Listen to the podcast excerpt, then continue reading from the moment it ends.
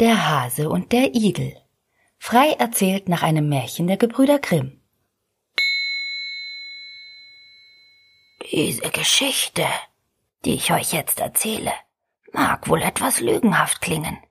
Aber wahr ist sie doch. Sonst könnte ich sie euch ja nicht mitteilen. Das pflegte mein Großvater immer zu sagen, wenn er uns Kindern von der Wette zwischen dem Hasen und dem Igel erzählte. Wollt ihr wissen, was sich dazu getragen hat? Nun, so werde ich es euch erzählen. Eines schönen Sonntagmorgens trat der Igel vor die Türe seines Häuschens. Erfreut über diesen wundervollen Tag streckte er die Nase in den Morgenwind und trällerte vergnügt ein Liedchen vor sich hin. Da fiel ihm ein, dass er doch ein bisschen im Felde spazieren gehen könnte, um zu sehen, wie seine Steckrüben stehen.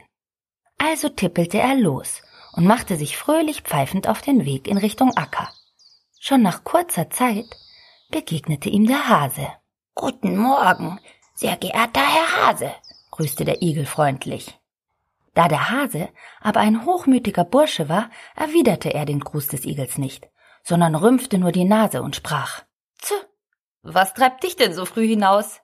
Nun, es ist ja so ein schöner Morgen heute, da dachte ich mir, ich könnte doch ein wenig spazieren gehen. Ta, spazieren. Du, mit deinen kleinen krummen Beinen. Dass ich nicht lache, die solltest du lieber für etwas anderes gebrauchen, antwortete der Hase darauf spöttisch.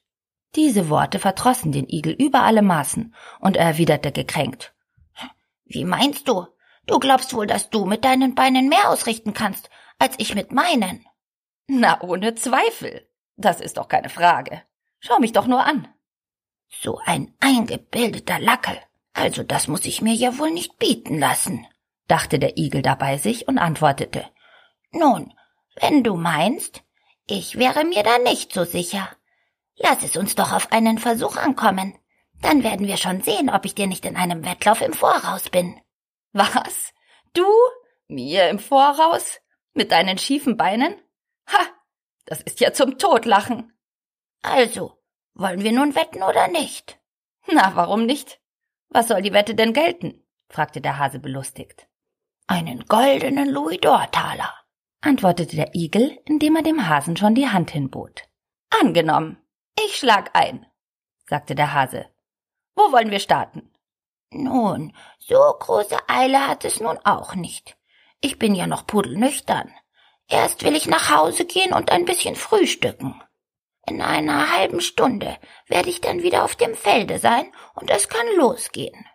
Damit gab sich der Hase zufrieden und der Igel tippelte heimwärts. Pah, soll er nur mal abwarten, der feine Herr Hase. Denkt, er sei ein vornehmer Herr und verlässt sich auf seine langen Beine.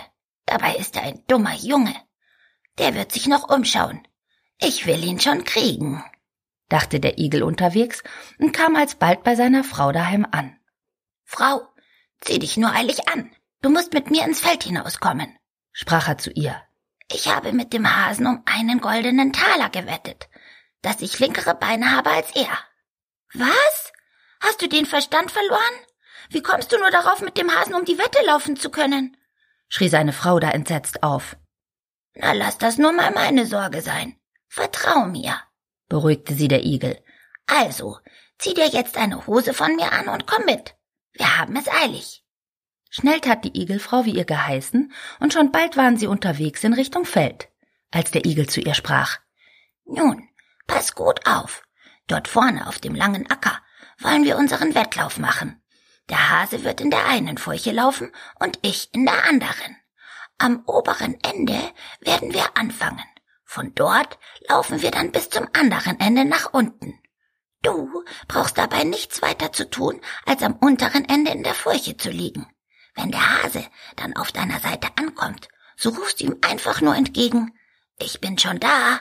Dann wird er wieder nach oben laufen, wo ich auf ihn warte. Hast du das verstanden? Ja, natürlich habe ich das verstanden. Ich bin ja nicht auf den Kopf gefallen. Aha, so hast du dir das also vorgestellt.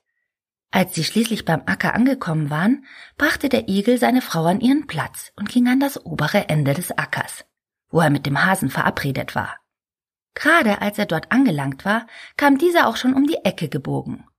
So, dann kann es ja losgehen, sagte der Hase siegessicher. Jawohl, ich bin bereit, antwortete der Igel. Darauf stellte sich ein jeder von ihnen in seine Furche.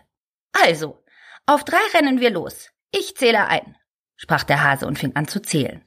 Eins, zwei und drei.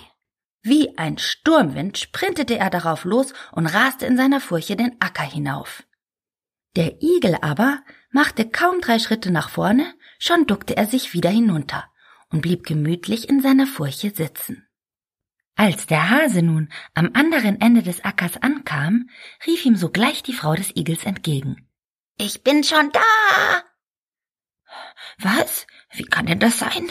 Das geht doch nicht mit rechten Dingen zu, dachte der Hase da und verwunderte sich nicht wenig, denn er meinte, es wäre niemand anderes als der Igel selbst, da bekanntlich die Frau des Igels ja genauso aussieht wie ihr Mann. Eine Niederlage wollte er aber nicht akzeptieren, also rief er Gut, dann wieder herum und noch einmal gelaufen und raste wieder wie der Sturmwind zurück. Als er aber am oberen Ende des Ackers ankam, streckte sich dort bereits der Igel aus seiner Furche und rief Ich bin schon da. Wie? Also das gibt es doch nicht, dachte der Hase ganz außer sich und schrie voller Eifer wieder. Dann wieder herum und noch einmal gelaufen. Ja gut, mir soll's recht sein, meinetwegen so oft, als du Lust hast, antwortete der Igel und duckte sich nach ein paar Schritten wieder herunter. So lief der Hase ganze 73 Mal den Acker hinauf und hinunter. Jedes Mal, wenn er dabei auf einer Seite ankam, rief der Igel oder seine Frau ihm gleichmütig entgegen. Ich bin schon da. Beim 74. Mal aber schaffte der Hase es nicht mehr bis zum Ende und sank erschöpft auf die Erde nieder.